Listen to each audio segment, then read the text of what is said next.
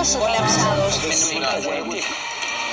Se superó los 25.000 muertos. 100.000 muertos por el nuevo Torrente informativo, vos decías, la, la cantidad de información. Primer muerto por coronavirus en Argentina. A pesar de las dificultades y lo negativo que estamos transitando en esta pandemia, les proponemos que en el día de hoy podamos enfocarnos en esas cosas de las que no se habla en las noticias con tanta frecuencia. Bienvenidos a este segmento titulado Contagiemos Positividad. Mándanos un audio contándonos una experiencia positiva que puedas rescatar a pesar del COVID-19 y alegrarnos así la semana.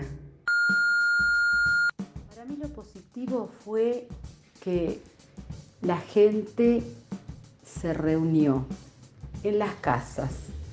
Veníamos en una vorágine que, bueno, no, casi las casas eran para pasar, así. Paso, miro y sigo. Sigo a mi trabajo, sigo a tomar el té, sigo a ir a, a reunirme con mis amigos, sigo, sigo, sigo, sigo. ¿Cómo están? Respondiendo a la consigna del día, lo que una de las cosas positivas de la pandemia para mí fue que pude disfrutar mucho más de la carrera, en tomarme el tiempo para poder disfrutar y estudiar de verdad y a su vez en volver a encontrar la pasión que sentía cuando arranqué, que con lo que fue la cotidianidad y todo lo demás, en, todo el día a día, lo fui perdiendo. En- gracias por el espacio. Además considero, porque lo he visto y lo he investigado un poco, acá en la provincia de Buenos Aires y en general en el país ha pasado por las zonas rurales, ha habido la fauna autóctona, se ha reproducido un poco más al, al evitar que los cazadores este, puedan hacer grandes distancias para cazarlos.